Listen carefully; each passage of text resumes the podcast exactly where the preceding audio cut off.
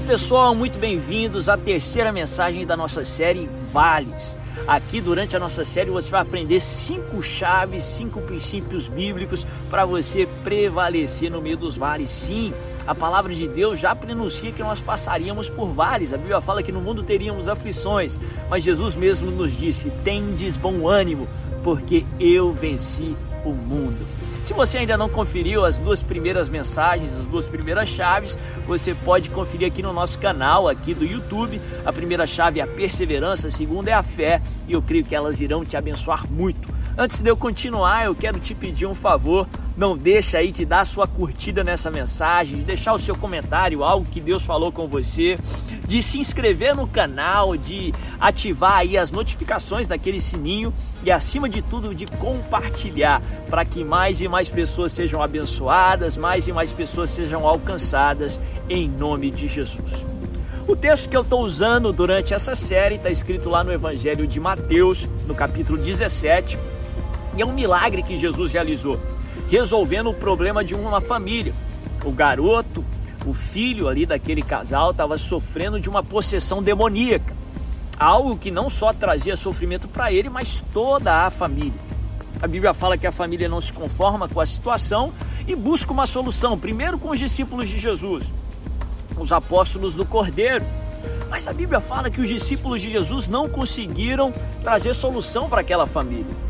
A família não desiste ela vai até Jesus, aquela família vai até Jesus pedindo um milagre, a libertação daquele garoto, e Jesus faz o milagre. No Senhor nós sempre encontramos aquilo que precisamos. A Bíblia fala que depois de realizar um milagre, a família, aliás, os discípulos vêm até Jesus com um grande questionamento: por que, que nós não conseguimos resolver o problema? Jesus ele traz essa explicação que eu vou ler com você. Mateus capítulo 17, verso 20. Jesus diz assim: E ele respondeu: Porque a fé que vocês têm é pequena. Eu lhes asseguro que se tiverem fé do tamanho de um grão de mostarda, poderão dizer a este monte: vá daqui para lá, e ele irá. Jesus conclui o texto dizendo assim: E nada lhe será impossível. Jesus ele responde à pergunta dos discípulos porque eles não tinham conseguido libertar o garoto, ensinando princípios, ensinando o que eu chamo de chaves, literalmente, que abrem portas para milagres. Ensinando princípios poderosos sobre como nós podemos também experimentar o sobrenatural de Deus no nosso dia a dia, no nosso mundo natural. Eu compartilhei na primeira mensagem a chave da perseverança, na segunda a chave da fé e hoje na terceira mensagem algo tão importante quanto as outras. É a chave do exercício da fé. Exercício da fé. É necessário que você não só saiba que tem a fé, eu falei na última chave que fé é um dom de Deus, você tem fé, mas é fundamental que você exercite, que você use a fé que você tem. É fundamental que você aprenda a utilizar a sua fé. Eu costumo falar que a fé é como se fosse uma ferramenta muito poderosa, uma ferramenta que, re, que resolvesse todo e qualquer tipo de problema. Imagine que você tivesse essa ferramenta, ela tinha sido dada a você como um presente. Só que você nunca utilizasse essa ferramenta.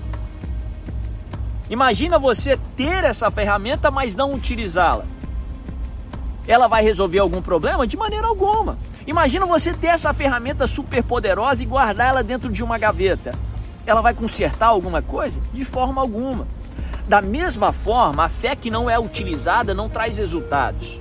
Da mesma forma, a fé que não é utilizada não gera frutos. É por isso que o apóstolo Tiago diz que a fé sem obras é morta. A fé sem obras é infrutífera. A fé que não é exercida, a fé que não é utilizada, não gera resultados. Você tem fé, fé é dom de Deus.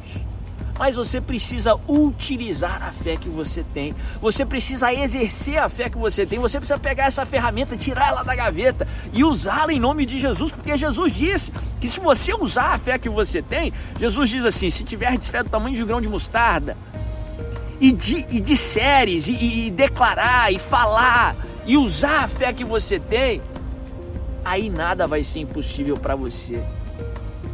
Jesus usa um verbo, você precisa utilizar a fé que você tem. Você precisa exercer a sua fé. Eu costumo falar que uma fé sozinha não é suficiente. Mas se você usar a sua fé, aí que eu te digo, não é nem relevante o tamanho da sua fé.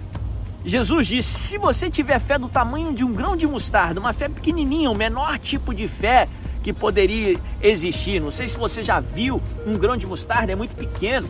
E para aquela sociedade que Jesus estava falando, uma sociedade agrícola, grão de mostarda representava o menor tipo de fé que se tinha conhecimento, o menor tipo de semente. Não importa se a sua fé é pequenininha ou o menor tipo de fé que existe, ou se a sua fé é robusta, gigante, do tamanho do Monte Everest. O que é importante não é o tamanho da sua fé, mas sim o que você faz com a fé que você tem.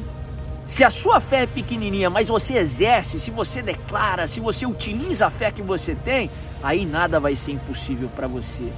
Sim, a Bíblia fala que a fé pode ser aumentada ou diminuída, a fé pode ser fortalecida ou enfraquecida. Isso é tempo para uma outra mensagem, uma outra série. Em nome de Jesus, durante essa ministração, durante essa série, Deus está fortalecendo a sua fé.